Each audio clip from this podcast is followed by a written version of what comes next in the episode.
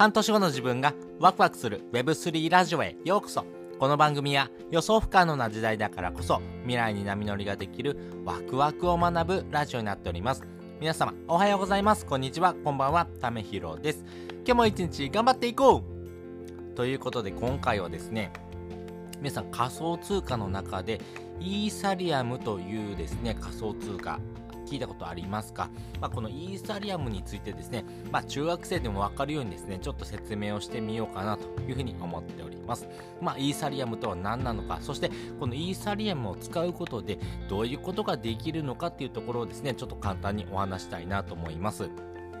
で、このイーサリアムなんですけども、えー、ブロックチェーンのですね、えー、一つの種類であるというところがですね、まあ、結論になっていますきます。まあ、このブロックチェーンって何なの？っていうところなんですけども、要はですね、ブロックチェーンはですね、多数の種類があるんですけども、まあその中でですね、そもそもビットコインっていうのはですね、まあ、このブロックチェーン技術を使ってお金のやり取りをするというふうなですね、機能に特化したものです。でもですね、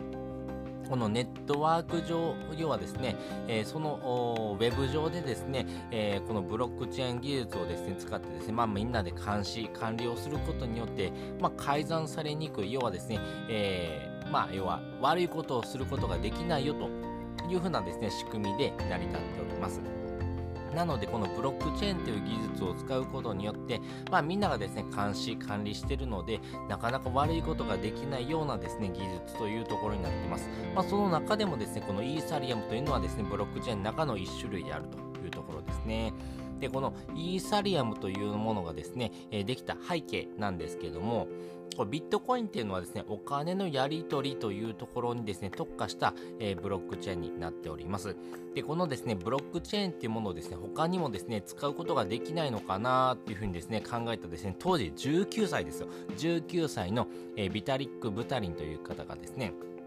このビットコインのですね、えー、コミュニティのメンバーにですね、これビットコインのですね、アップデートというところで、あのー、他のですね、えー、部分、要はですね、お金の管理以外にですね、なんか使えないかなっていうことをですね、提案したんですけども、その当時はですね、ダメだというふうに言われてしまったんですね。じゃあもうこれも自分でやるしかないなと思ってですね、まあそこでこのビットコインのですね、機能をですね、ベースにしたですね、まあスマートコントラクトというですね、えー、ものをですね、ちょっと作ってみたっていうのがですね、イーサリアムであるということですね。まあ、このスマートコントラクトって何なのってことになると思うんですけども、まあ、例えばですけども、えっ、と、じゃあ朝7時にですね、目覚ましが鳴りますっていうのをですね、セットした場合ですね、これ、目覚ましをですね、触らない。要はですね、えー、その目覚まし時計のですね、えー、部分に何かですね、細工しない限りですね、朝7時にですね、目覚まし鳴りますよね。まあ、こういうふうにですね、朝7時に目覚ましを鳴らしますっていうのをですね、あのー、まあ、自分でですね、作動、要はですね、自分で作業するんじゃなくてですね、これ、ウェブ上でこういうことしてほしいよってことをですね、まあ、あの流れをですね、え決めてしまう、要はそういうふうなことをしましょうよっていうルールをですね、えー、作って、えー、そのルール通りにですね、動かすというのがですね、えスマートコントラクトというものですね。で、このイーサリアムがすごいのはですね、このイーサリアム上のですね、ブロックチェーンでですね、まあ、100億円のですね、お金がですね、どのように引き出されたのか、そしていつ、どこに送るのかっていうルールをですね、書いておくとですね、まあ、勝手に行動してくれるということですね。なので、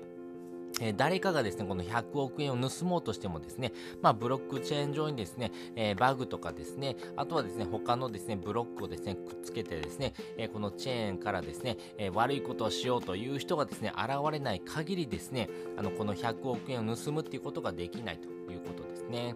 なので、ビットコインっていうのはですね、お金のやり取りというところに特化したものになるんですけども、イーサリアムもですね、自動的に、え、記録されたですね、え、ルールをですね、え、進めますっていうことがですね、あの、できるようなですね、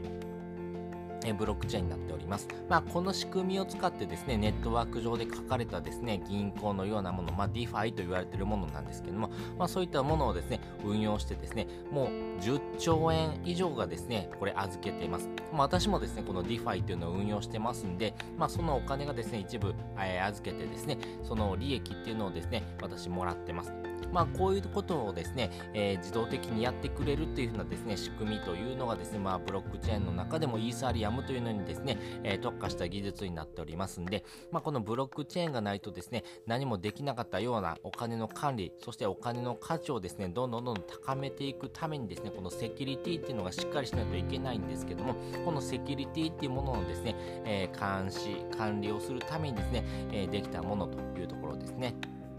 なので、例えば今 NFT というものですね、流行ってますよね。NFT はですね、え、世界にですね、え、この商品は1個しかないですよ。例えば、え、世界で言うとですね、じゃあモナリザの絵っていうのはですね、世界に1個しかないですよ。ルーブル美術館、フランスのルーブル美術館にですね、ありますよってこと。そして、それが世界に1個しかないですよってことはみんな知ってますけども、それがですね、えー、ウェブ上でもですね、同じことができるようになったのは、このイーサリアムというふうなですね、ブロックチェーンがですね、できたからこそですね、これが世界に1個ですよってことがですね、証明できる。まあ、そのですね、え証明できるですね、技術っていうところがですね、世界中で使われているというところがですね、新たなものということになっております。ということで、今回はですね、イーサリアムですね、中学生にもわかるように説明してみたというところですね。まあ、イーサリアムって何なのっていうとですね、まあ、ブロックチェーンの一つですよっていうことですね。で、これすごいのがですね、まあ、スマートコントコントラクトと言われてるですね、まあ、要はですね、ウェブ上のルールをですね、ちゃんと自分でですね、えー、行動してくれるようなですね、えー、働きをしてくれるということによってですね、お金の管理とかセキュリティっていうところがですね、しっかりとできたというところでですね、あの、皆さんですね、銀行にお金を預けなくてもですね、えー、仮想通貨ってものにですね、えお金を変換することでですね、お金の管理、運用っていうものがですね、でき、できるというふうなところがですね、大きな部分だよというところのお話をしておきました。そして本日の合わせて聞きたいです。本日の合わせて聞きたいですね。なぜ Web3 が必要なのか、まあ3つのポイントにですね、分けてですね、お話をしております。この Web3 って何なのというところのですね、お話をですね、まあ、時系列に沿ってですね、お話ししておりますんで、まあ、この Web3 ってものはですね、まあ、これから流行ってくるもの、そしてですね、これからですね、あなたの生活の中にですね、まあ、浸透していくものになるんですけども、じゃあこれですね、基本的なですね、考え方とかですね、こういうふうな意味合いですよってことがですね、分かるとですね、よりこの Web3 というふうなですね、時代にですね、波乗りしやすいのかなと思いますんで、よかったらこちらの放送を聞いてもらうとですね、より深く理解がができるかなというふうに思っております。ということで、本日もですね、お聴きいただきましてありがとうございました。また次回もですね、よかったら聞いてみてください。それじゃあ、またね。